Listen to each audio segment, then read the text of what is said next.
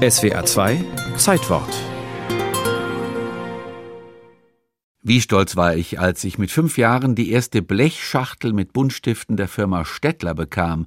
Preußisch Blau war darin, Ultramarinblau, Grasgrün, Tannengrün, Cadmiumorange, Fleischfarbe. Ich malte unendlich viele kleine Heftchen aus, in denen ich nach Schema F Feldern mit Zahlen eine bestimmte Farbe gab. Eine 3 hieß, fülle das mit Blau aus, eine 2 mit Rot, eine 10 mit Lila, und plötzlich hatte ich einen ansehnlichen und auf den ersten Blick sogar erkennbaren Hasen auf einer grünen Wiese aufs Papier gezaubert. Am 26. Februar 1834 präsentierte der Nürnberger Johann Sebastian Städtler zum ersten Mal der Öffentlichkeit seine neue Erfindung. Im Korrespondenten von und für Deutschland, einer damaligen Lokalzeitung, berichtete er stolz, es sei ihm gelungen, Rötelstifte hervorzubringen, welche in Hinsicht ihrer Güte alle früheren Sorten weit übertreffen. Sie lassen sich gleich den Bleistiften aufs feinste spitzen und vortrefflich schreiben. Der Rötelstift wurde damals hergestellt aus einer Mischung von Ton, Kreide und Roteisenerz. Es war ein ziemlich unhandlicher Stift, der eben nur die Farbe Rot enthielt. Wenn Stettler den Begriff Rötelstift aufführt, benutzt er ihn zugleich als Synonym für seinen ganz neuen anderen Buntstift. Der Mann hatte mit seinem Selbstlob sogar recht. Es gab zwar Anfang des 19. Jahrhunderts schon farbige Malstifte, aber Stettlers übertrafen diese bei weitem. Er vermischte für seine Ölkreidestifte bestimmte Farbpigmente mit einem Bindemittel, fabrizierte daraus eine feste Mine, umhüllte dieselbe mit einem schützenden Holzmantel und fertig war der moderne Buntstift.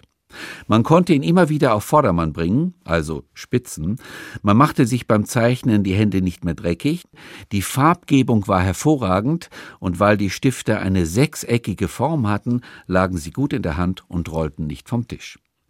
Stettler kam aus einer Familie, die viel Erfahrung hatte mit dem Herstellen von sogenannten Bleiweißstiften. Das waren die ersten Bleistifte. Das Bleiweiß war irrtümlich eine Bezeichnung für Graphit. Und von dieser Tradition profitierte auch der junge Johann Sebastian. Er war übrigens nicht nur ein genialer Erfinder, der zur richtigen Zeit ein innovatives Produkt auf den Markt brachte, sondern auch ein kluger Geschäftsmann. Bereits 1835 gründete er ein Unternehmen samt Fabrik. Wenig später produzierte Stettler neben den Bleistiften dort auch sechskantige Zedernholzstifte in 48 Farben. 1866 wird die Jahresproduktion von über zwei Millionen Stiften erreicht. Und es geht weiter bergauf.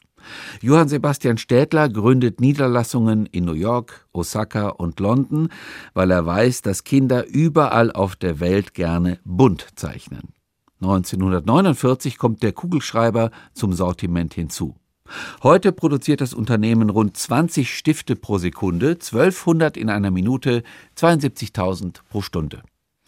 Als Johann Sebastian Städtler am 26. Februar 1834 seinen modernen Buntstift zum ersten Mal der Öffentlichkeit präsentierte, hatte er Geschichte geschrieben.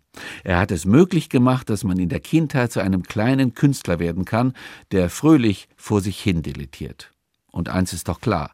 Egal, ob es sich nun um Stettler oder Faber-Castell-Stifte handelt, Klammer auf, Faber-Castell ist bis heute neben Stettler der Marktführer, Klammer zu, das kindlich naive Zeichnen ist der Anfang aller großen Kunst.